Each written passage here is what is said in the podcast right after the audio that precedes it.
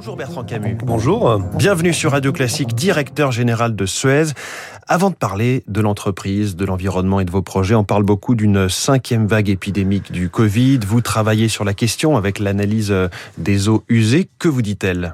Alors j'ai fait euh, vérifier effectivement les données là, il y a à peu près trois semaines hein, euh, pour euh, voir un peu où on en était. Et effectivement, on a constaté depuis le 25 octobre une augmentation de la circulation du virus dans les eaux usées. Donc on calcule le nombre de brins ARN. C'est une méthode de détection qui a été mise en place dans plusieurs collectivités françaises et effectivement ça remonte. On avait d'ailleurs eu le même constat l'an dernier. Hein. On voyait que ça remontait dès le mois d'août en fait. Et on Mmh. avait des bouchures, je sais plus si c'était la deuxième, troisième Alors là, vague. 25 Au mois de septembre, octobre, ça remonte. Ça remonte légèrement. Hein. C'est pas la même courbe. euh, C'est pas du tout la même courbe que celle que nous avions connue en 2020, Est-ce mais les le indicateurs sont en. Je dirais que la pente était beaucoup plus accélérée en, en 2020, une remontée très rapide hein, après, euh, après une chute très, très, très, très basse. Là, euh, on voit une remontée, une remontée lente effectivement de la circulation du virus dans les eaux usées, ce qui veut dire bah, une circulation, une reprise de l'épidémie, quoi. Oui. Alors vous avez publié euh, hier soir vos résultats trimestriels. Ils sont bons. Bénéfices opérationnels en hausse de 35% sur un an. Chiffre d'affaires en hausse de 7,5% par rapport à 2019. Vous relevez vos objectifs pour l'année 2021. Pourquoi ferez-vous mieux que prévu? Alors euh, cette année, euh, nous avons effectivement d'excellents résultats. C'est à la fois euh, le fruit euh, bah, du rebond de l'activité hein, après une forte euh, compression en 2020. Alors nous, ce qu'on aime bien, c'est comparer par rapport à 2019. D'ailleurs, c'est les chiffres que vous avez rappelés, hein, puisque c'est là qu'on y voit le, le plus clair. Donc nous sommes vraiment revenus à un taux de croissance organique de l'ordre de 3% par an. Quand on parle des bidas, c'est de l'ordre de 6%, un fort désendettement. Et tout ça bah, est à la fois le, le fruit d'une bonne tenue de l'activité économique et puis surtout des résultats de notre plan stratégique hein, que nous avons lancé en 2019 qui visait à la fois à se repositionner sur des activités à plus forte valeur ajoutée, une Mm. très forte dynamique commerciale, et puis à de la recherche de, de, de performances additionnelles qui a été aussi facilitée par euh, bah, tout ce que nous avons pu mettre en place comme nouveau mode de fonctionnement euh, dans le cadre du, euh, du, du virus. Si on regarde au niveau mondial, c'est un peu contrasté en fait hein, ces, ces chiffres. Une très bonne tenue des activités Oui. de recyclage et valorisation des déchets, notamment portées euh, par à la fois de bons volumes, mais aussi le prix élevé des commodités. Comme on dit, hein, nous sommes producteurs d'énergie au travers de la valorisation des déchets, producteurs de plastique recyclé, de papier recyclé, etc. Et tout ça est à, des prix élevés euh, liés à la, à- la demande. Je pense d'ailleurs que ces prix vont rester élevés si on rentre dans la logique hein, de Oui. l'économie circulaire. Et puis dans l'eau, c'est un petit peu moins...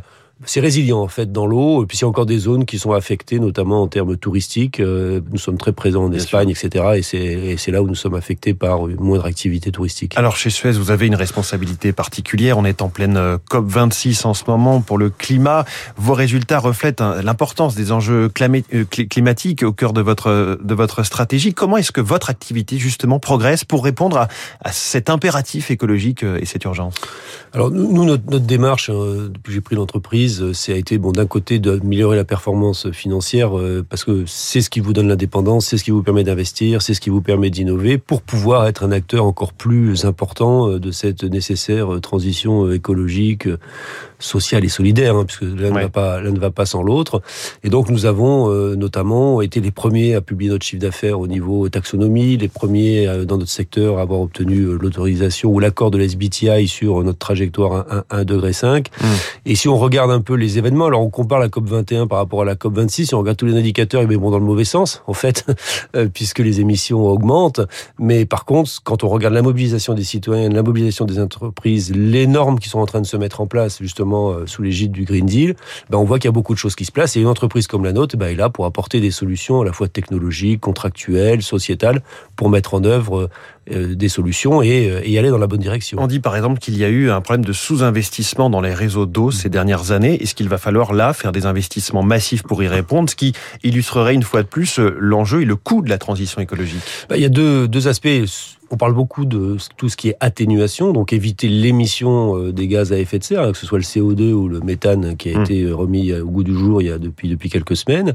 Mais il y a aussi toute la question de l'adaptation, parce qu'en fait, on parle toujours de 1,5 degré, mais c'est par rapport à l'ère euh, pré-industrielle. Oui. Et en fait, quand on regarde là où on en est, si je crois même le bassin méditerranéen, on est déjà à 1 degré hein, euh, par rapport Oui. à l'ère pré-industrielle. Et donc, ça veut dire qu'il y a des impacts à la fois des inondations, à la fois des sécheresses, et ça, ça veut dire de l'investissement pour pouvoir y faire face.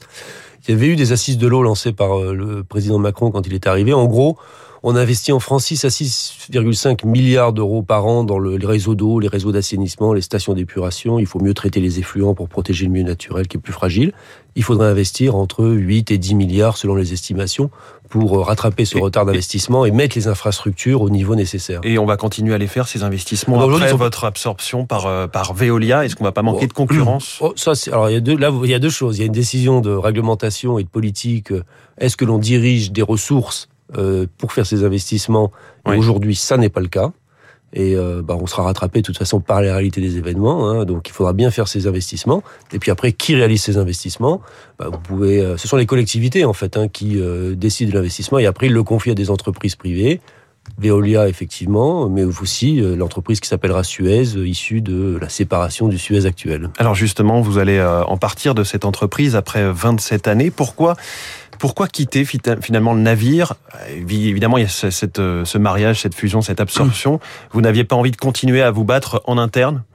Non, la, la question c'est pas c'est pas posée comme ça. Il y a eu une longue bataille, euh, voilà, pour euh, essayer d'arriver à une sortie euh, honorable de, de, de, toute cette aventure. Donc nous avons atteint cet objectif avec un bon prix pour nos actionnaires, des garanties sociales et puis une société qui va pouvoir rebondir et qui s'appelle qui s'appellera Suez hein, avec une forte activité en France, hein, 5 milliards. Qui sera 40 sur les 7. De, de, votre périmètre actuel. Euh, à peu près, voilà, c'est ça en termes de en termes de chiffre d'affaires, mais qui concentre à la fois les activités françaises et tous les savoir-faire technologiques et de recherche et d'innovation. C'est une nouvelle histoire à écrire. Moi, j'ai participé à la construction du Suez tel qu'il est aujourd'hui. Oui. On a passé beaucoup de temps à l'international et je considérais que c'était euh, mieux d'avoir quelqu'un euh, d'autre qui fasse. Il n'y a pas d'amertume? Non, absolument pas.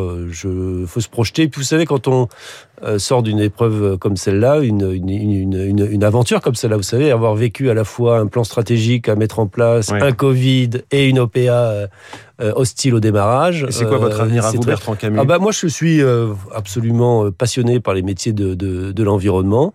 Euh, donc on voit qu'il y a énormément de choses à faire. Je reviens sur le sujet de la COP 26. Hein. Il faut agir ouais. si on veut euh, pouvoir atteindre non seulement les, les, les, la cible du 1,5 degré, mais aussi que la planète reste vivable, ouais. accumuler un savoir-faire et j'espère bien pouvoir continuer à en faire bénéficier. Euh, Vous êtes ouvert à opportunité, comme on dit sur les réseaux sociaux professionnels. Exactement. Le, le, parquet national financier a ouvert une enquête à la suite d'une plainte de plusieurs syndicats de Suez qui soupçonnent euh, le secrétaire général de l'Élysée, le PDG de Veolia, le président du conseil d'administration d'Engie et le PDG du fonds Meridiam de s'être entendu sur la fusion des deux entités. Qu'en est-il selon vous? Euh, On ne commente pas les actions judiciaires. Mais est-ce que c'est il faut une enquête à partir de, de cette plainte? Pas de, comment, pas de commentaire. Aucun commentaire. Euh, est-ce qu'une OPA à plusieurs milliards euh, d'euros peut se faire sans que l'Élysée en soit informé très en amont? Pas de commentaire. Là, c'est pas une, un commentaire sur ici, on sait sur euh, ce type de. Bah, il faudra poser la question. Euh, au, au, Est-ce que tout a été fait de façon transparente? Je, nous avons nous-mêmes certaines questions sur le, sur le sujet, mais tout ça, c'est derrière nous. Maintenant, il faut se projeter vers l'avenir. Bertrand Camus se, pro, se projette vers l'avenir. Merci beaucoup, directeur général de Suez, invité du Focus Eco de Radio Classique. Merci beaucoup et bonne journée. Merci à vous. Dans quelques instants, on reparle transition écologique. C'est trois minutes pour la planète avec Baptiste Gabory.